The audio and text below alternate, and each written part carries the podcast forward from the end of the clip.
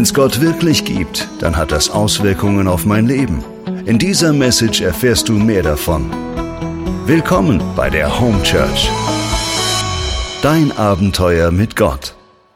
Das ist Teil 10 dieser Serie über die Reich Gottes Prinzipien, wo wir versucht haben aufzuzeigen, wie funktioniert diese neue Welt, von der Jesus spricht, von der Jesus sagt, dass er gekommen ist, um sie einzuläuten. Teil 10 geht heute über das Thema Bond, Bündnisse und Grenzen. So, ich möchte dich kurz äh, auf ein Gedankenspiel einlassen. Ich hoffe, dass das keinem real passiert.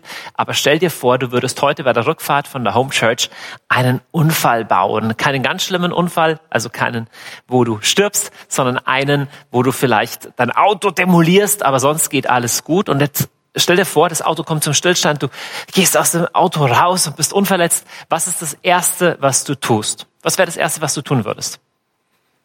Oder anderes, bisschen erfreulicheres Gedankenspiel. Stell dir vor, du würdest in deinem Briefkasten ein Formular finden oder eine Benachrichtigung finden. Sie wurden ausgewählt, weiß ich nicht, zur Gewinnerin oder zum Gewinner. Sie sind der intelligenteste Mensch Österreichs. Also höchstwahrscheinlich möglich oder der, der bestaussehendste Mensch Österreichs und sind deswegen eingeladen zu einer Gala-Veranstaltung in Kuala Lumpur mit einer Weltreise auf einem Luxus, äh, auf einer Luxusjacht. Was wäre das Erste, was du tun würdest? Bei mir ist so, wenn ich einen Unfall hätte oder eine große, äh, wunderbare Nachricht zu verkünden hätte, das Erste ist, ich würde mein Telefon nehmen und würde jemand anrufen. In Krisen oder in unglaublich großen Erfolgen zeigt sich, was uns am wichtigsten ist. Und uns Menschen mit am wichtigsten sind andere Menschen. Ja, wenn es dir schlecht geht, wenn du wo festhängst, wenn du einen Unfall hast, du willst die Mama anrufen oder du willst deine Freundin anrufen oder irgendeinen Kumpel anrufen, nur zu sagen, übrigens, es geht mir gut, ich bin unverletzt. So sehr sind wir Menschen Bindungswesen. Wir Menschen sind Bindungswesen mehr als alle anderen Tiere rein physiologisch ist ein Mensch im Gegensatz zum kleinen Elefanten zum Beispiel viel abhängiger von der Bindung zu seiner Mama oder zu seinem Papa. Ein kleiner Elefant, der plumpst unten bei der Mama raus und der kann gleich rumlaufen. Und nach ein paar, weiß ich nicht, Wochen oder Monaten ist er schon geschlechtsreif. Bei uns Menschen ist alles ein bisschen komplizierter. Wir brauchen monatelang, da liegen wir nur rum, können nicht reden, können nicht laufen, gar nichts. Geschlechtsreife dauert auch ewig. Ne? Manche ziehen bei ihrer Mama erst aus, da sind sie 35 und Wäsche waschen können sie äh, selber erst, wenn sie 45 sind oder nie. Also übertrieben. Also wir Menschen sind unglaubliche Bindungswesen. Wir brauchen das. Das kennzeichnet uns.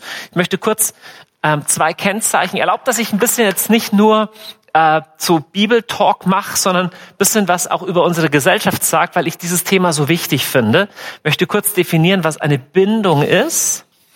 Eine Bindung bedeutet, dass eine Beziehung über längere Zeit hinweg bestehen bleibt. Das ist eine Bindung. Eine Bindung bedeutet gleiche Person über lange Zeit hinweg und nicht nur gleiche Person, sondern es entsteht emotionale Resonanz. Empathie kann man auch sagen. Das heißt, eine Bindung heißt, du, wie es dir geht, geht mir nah. Eine Urform ist beim kleinen Baby. Baby schreit, Mama sagt, oh, warum weinst du denn? Ja? Eine Bindung entsteht, wenn da jemand ist, der gleichbleibend ist über längere Zeit hinweg und der sagt, du, wie es dir geht, ist mir wichtig, es geht mir nah, ich bin da für dich. Oh, ich freue mich mit dir. Oh, ich weine mit dir. Das ist eine Bindung. Und das Interessante ist, wenn wir als Menschen in den ersten Lebensjahren sichere Bindung erleben, dann passiert in uns was ganz Tiefes, was ganz Wunderbares. Eben, mir ist es wichtig, dass ich das kurz euch darstellen darf, weil unsere Gesellschaft so sehr im Begriffe ist, diese existenzielle Bedürftigkeit von uns Menschen auf Bindung hin mehr und mehr aus dem Blick zu verlieren, aus verschiedenen Gründen. Ich möchte kurz einfach zeigen, was die Entwicklungspsychologie und die Bindungsforschung herausfindet, was in einem Menschen grundgelegt wird, wenn er sichere Bindung erlebt hat. Das eine ist, ein Mensch, der selber sichere Bindung erlebt hat, ist emotional stabiler. Und emotional stabil bedeutet auch resilient. Resilienz bedeutet, wenn ein Schicksalsschlag dich trifft, wenn du Stress hast, wenn viel zu tun ist, wenn irgendwas in deinem Leben nicht gut läuft, kannst du es verarbeiten. Und die Fähigkeit, sowas zu verarbeiten, ist abhängig davon, wie stark du sichere Bindung erlebt hast in den ersten Lebensjahren. Das Zweite, was interessant ist, ist jemand, der selber sichere Bindung erlebt hat, bildet sichere Bindung aus, bildet, könnte man auch sagen, stabile Bindungen oder Beziehungen.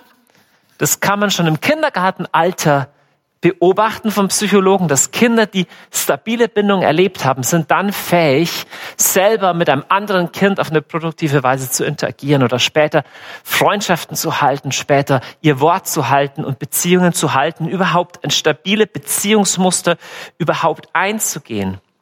Eine ganz skurrile Sache, aber ich habe mit einem, Psycho, einem Professor für, für frühkindliche Psychologie neulich darüber gesprochen und die haben aufgerechnet, was ein Jugendlicher, der sichere Bindung erlebt hat, und was ein Jugendlicher, der keine sichere Bindung erlebt hat in den ersten Lebensjahren, später dem Staat kostet. Also was kostet er im Bereich von äh, muss er ein Heim, braucht er psychologische Beratung, wie viel braucht er überhaupt ein Stützsystem des Staates, braucht er, äh, wird, er, wird er straffällig und braucht dann Sozialarbeit dafür. Und die haben herausgefunden, ein Mensch, der stabile Bindung erlebt hat, kostet weniger.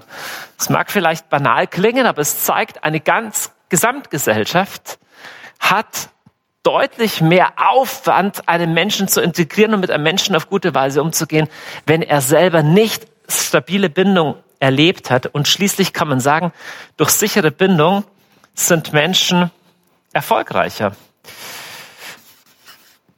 Im Leben, in Beziehungen, sogar finanziell in allen Bereichen. Ich sage das deswegen, weil in der Bibel das Thema Bindung und Verbindung eine essentielle Bedeutung hat und weil wir in unserer Gesellschaft im Begriffe sind, besonders die frühkindliche Bindung gerade zu zerstören. Zu sagen, es ist gerade egal, wer auf das Baby aufpasst, ob irgendwie Kita oder wer auch immer und wie viele Kinder in der Kita-Gruppe sind, alles nicht egal.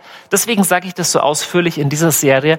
Mein Herz brennt wirklich für dieses Thema, weil wir Menschen sind Bindungswesen. Und zwar nicht nur wir Menschen, sondern man kann fast sagen, durch die ganze Natur, durch die ganze Schöpfung zieht sich dieses Thema Verbundenheit. Wenn du dir in der Natur was auch immer ansiehst, welches Lebewesen auch immer, dann siehst du, dass es verbunden ist. Wenn du deinen Körper ansiehst, wenn ein Körperteil nicht mehr verbunden ist mit dem Rest des Körpers, naja, wenn dein Finger abgeschnitten ist, dann kann der nicht überleben. Leben bedeutet Verbundenheit. Jeder Organismus ist verbunden und es ist sogar faszinierend, dass nicht nur die, die, die belebte Natur, also nicht nur die Schmetterlinge und die Pflanzen verbunden sind, sondern man könnte sogar so weit gehen und sagen, Verbindung ist der Grundbaustein des Universums weiß nicht, ob du in Physik aufgepasst hast, Periodensystem der Elemente und diese Sache, Atomkern und Elektron sind in einem Verbindungsverhältnis. Alle Moleküle bestehen aus der Verbindung von Atomen. Wenn die Atome nicht irgendwie Lust drauf hätten, aneinander mit in Verbindung zu gehen, gäbe es in der physischen und in der chemischen Welt einfach gar nichts. Und man könnte auf die Idee kommen, wenn die ganze Natur, wenn der ganze Kosmos, Gravitation allein ist Anziehungskraft, so sehr aufgebaut ist auf die Anziehung von Unterschiedlichem, könnte man sagen, wer auch immer sich diesen Kosmos hat einfallen lassen, er hat dem seine Handschrift aufgeprägt. Offensichtlich hat der, der das Kosmos erschaffen hat, an sich schon das Thema Verbindung. Und ja, wir Christen glauben, dass Gott in sich schon Beziehung ist, schon Verbindung ist, nämlich dreifaltig, Gott Vater, Sohn und Heiliger Geist. Gott ist in sich schon heile Beziehung. Und deswegen ist es ein Reich Gottes Prinzip, heile Beziehung und wie heile Beziehung aufrechterhalten werden können. Und von Anfang an in der Bibel lesen wir, dass Gott in Beziehung gehen möchte. Im Neuen Testament lesen wir in diesem wunderschönen Hymnus, den Paulus so Ich frage mich immer, wo hat der eigentlich studiert, wo er das aus sich rausfließen lässt, was Gottes großer Plan ist. Und er sagt, durch den Glauben wohne Christus in eurem Herzen. In der Liebe verwurzelt und auf sie gegründet, sollt ihr zusammen mit allen Heiligen dazu fähig sein, die Länge, Breite, Höhe und Tiefe zu ermessen.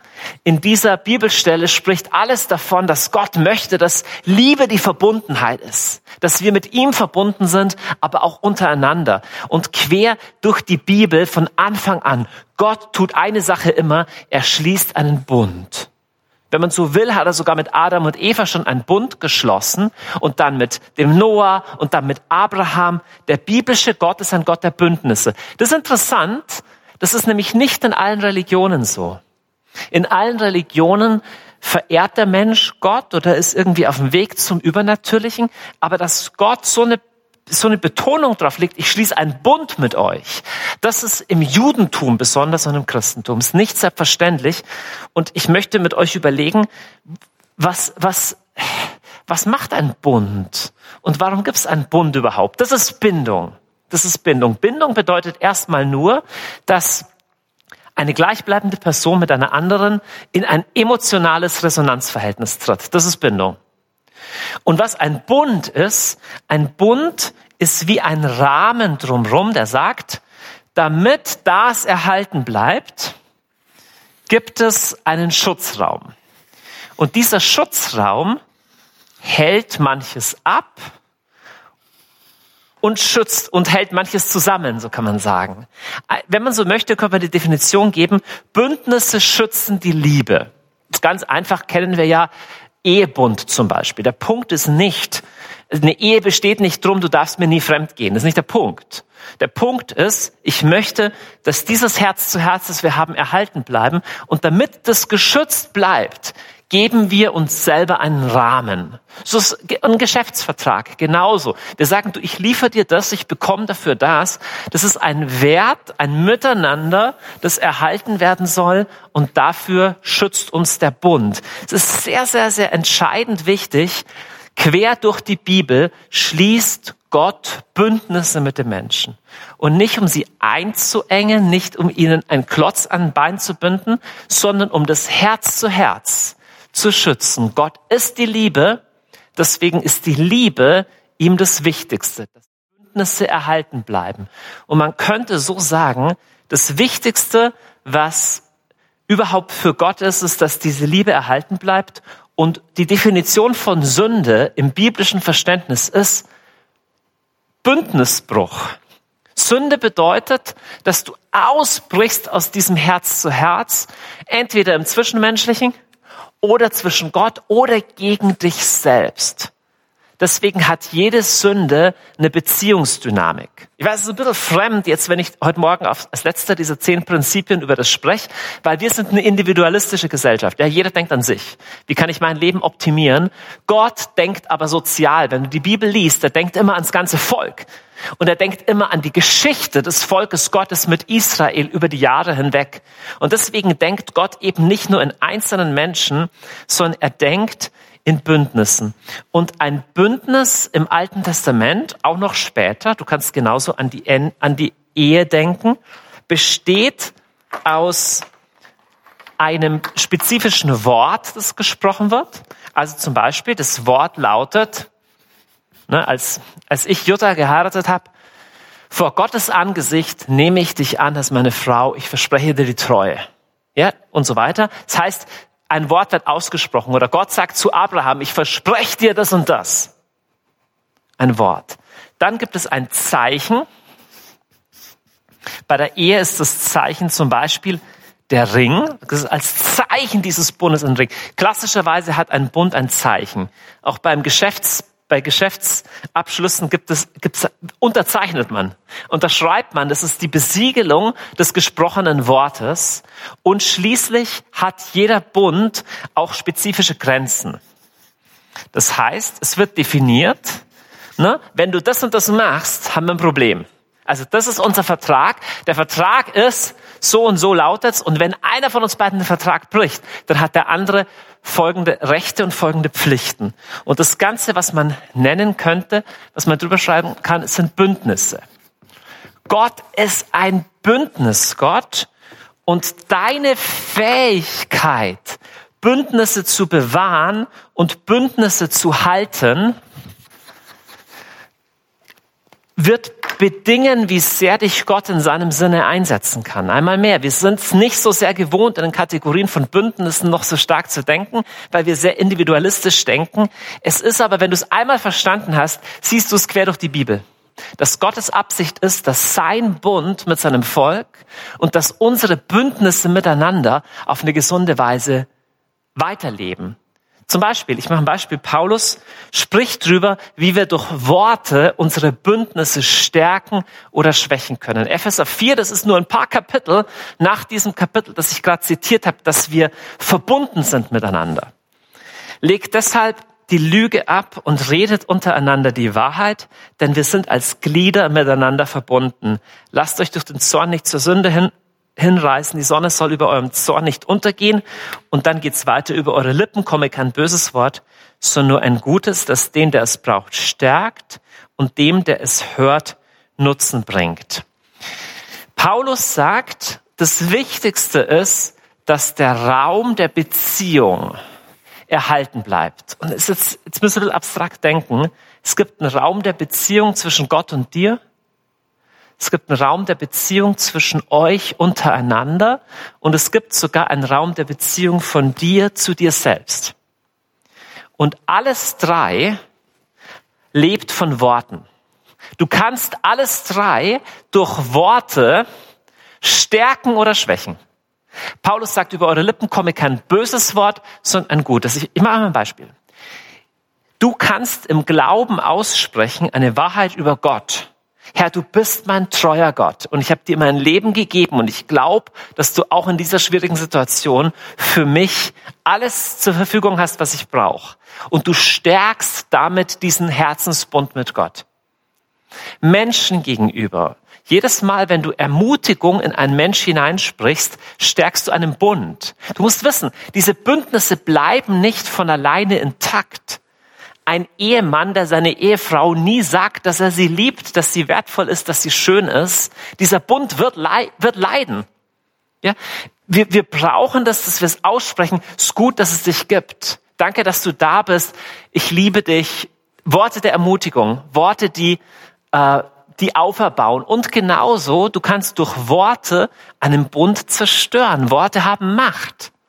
Ein Vater, der seinen Kindern immer wieder sagt, ja, du schaffst es nie, du bist nichts wert und so weiter, wird erleben, dass dieser Herzensbund bricht. Die sind immer noch verwandt, aber es gibt keinen Bund des Herzens mehr. Worte haben Macht. Und du entscheidest mit deinen Worten, ob du einen Bund aufbaust oder vernichtest. Und lass mich das kurz noch sagen. Im sozialen Raum ist das sehr gefährlich. Wenn du anfängst, über deinen Leiter, egal in welcher Gruppe du bist, über deinen Leiter negativ zu sprechen, säst du Gift von Bündnisbruch. Sehr krass. Ich musste mal im Alten Testament lesen, wie streng Gott ins Gericht geht mit dem Volk Israel, weil das Mord. Und Mord gegen Gott, ja, wenn Gott wirklich gut wäre, dann hätte er uns in Ägypten gelassen und hier gibt's nichts zu essen. Und dieses Murren vergiftet den Raum des Bundes in Israel. Ein letztes, bisschen unbekannter, aber sogar deine eigene Beziehung zu dir selbst lebt von Worten. Manchmal bringen die Entmutigung und die das sich vergleichen und das Niedermachen, da brauchen wir oft gar keine anderen Leute dafür, das machen wir oft selber. Und wir brechen wie uns selber den Bund, indem wir negativ über uns selber sprechen. Worte, Zeichen, Grenzen es gibt Zeichen des Bundes, mal ganz simpel gesagt, ein Ehemann, der seiner Frau Blumen mitbringt oder einfach kleine Zeichen. Noch viel tiefer wird es, wenn du an die Beziehung zwischen Gott und Mensch denkst. Tatsächlich haben die, die Bündniszeichen Gottes im Alten Testament, wie die Feste im Jahreskreis, eine unglaublich tiefe Bedeutung. Und ja, das ist das, was man Sakramente nennt. Jesus erwählt zum Zeichen seines Bundes mit uns Fleisch und Blut, Brot und Wein und sagt, das ist das Zeichen des neuen Bundes. Wir Menschen sind nicht nur Kopfwesen, wir sind Körper, Geist und Seele, wir brauchen Zeichen.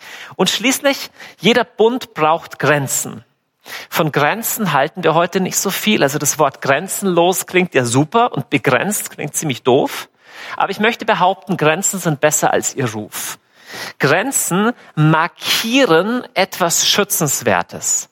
Und jede Grenze basiert eigentlich auf zwei Grundworten, und zwar auf dem Grundwort Ja und dem Grundwort Nein.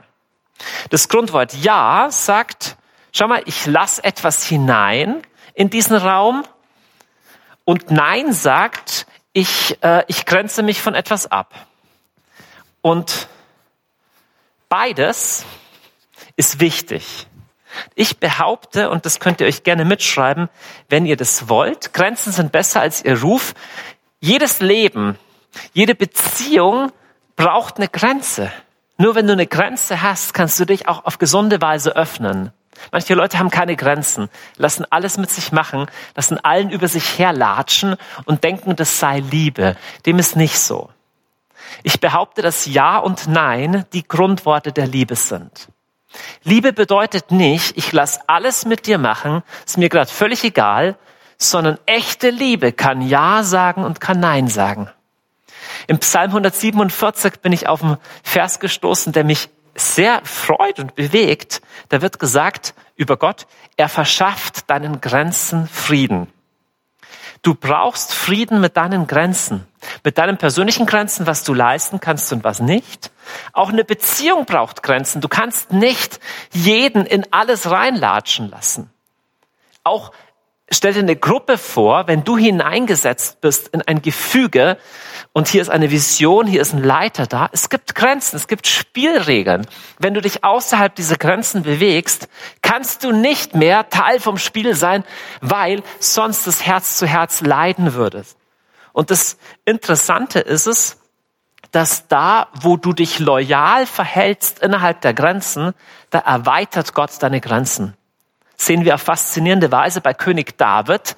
Der hat eine Möglichkeit, den Saul, das ist der böse König und er ist der neue König, die Möglichkeit, den umzubringen. Gott hat schon zu ihm gesagt, er wird mal König werden. Er hat gesagt, nee, ich werde den Gesalbten des Herrn nicht antasten. Also er bleibt in der Grenze dessen, was Gott ihm gegeben hat. Er sagt Nein zu einer coolen Möglichkeit.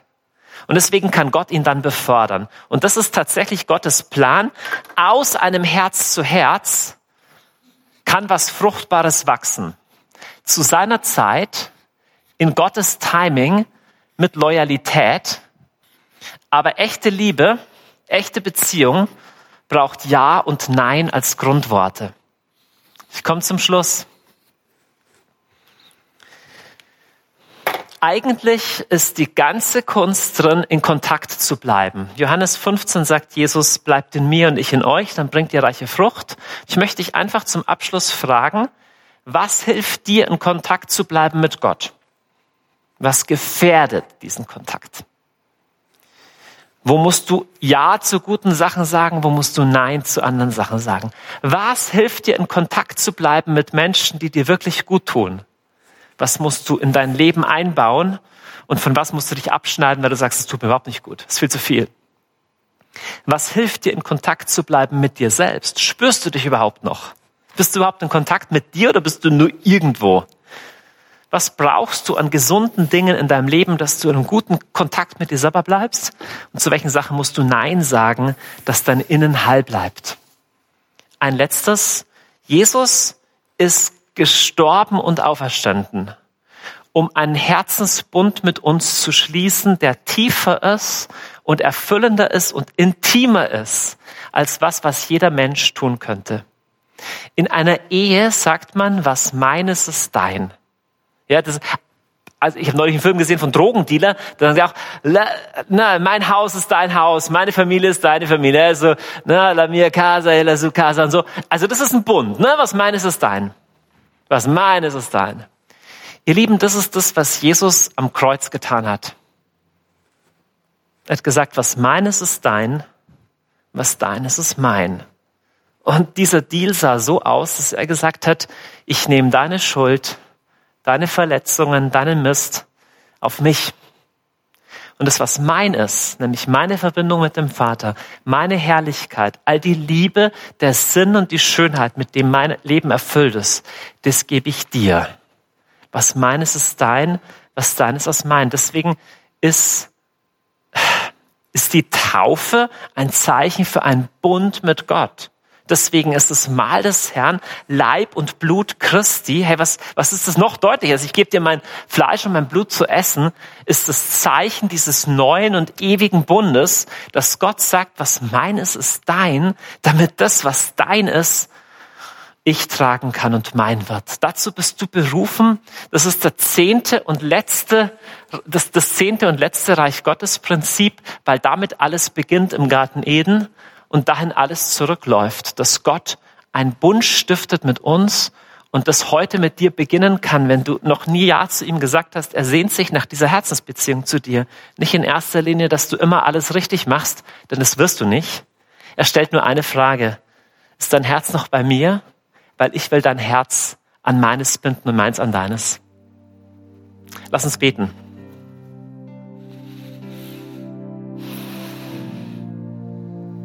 Herr, wir danken dir, dass du der Bündnisgott bist. Du bist der Gott Noahs, der Gott Abrahams, Isaaks, Jakobs, Davids. Der Gott Moses, der Gott Israels, der Gott Jesu Christi. Ich danke dir, Herr, dass du als ewiger Gott einen Bund der Liebe mit uns eingehst und aus dem Reichtum deines Herzens uns beschenken möchtest und wir aus den Abgründen unseres Herzens und all dem Zeug, was wir mitbringen, einen sicheren Ort in deinem Herzen finden. Herr, ich bete, dass jeder, der jetzt zuhört, der diesen Bund mit dir noch nicht geschlossen hat, oder jeder von uns, der merkt, dass er sich ein Stück weit wieder entfernt hat die Liebe verraten hat und aus dem Herz zu Herz rausgefallen ist, dass wir Mut und Freude finden, schnell zurückzukehren zu dir in das Herz zu Herz, weil getrennt von dir können wir nichts erreichen. Und ich bete, dass du uns hilfst, unseren Bündnissen treu zu sein, Bündnisse zu halten und Bündnisse zu stiften, Menschen des Bundes zu werden, damit diese Welt, die vaterlos ist, eine Ahnung bekommt von dieser großen Liebe, aus der heraus du jeden Menschen erschaffen hast. Und das beten wir heute.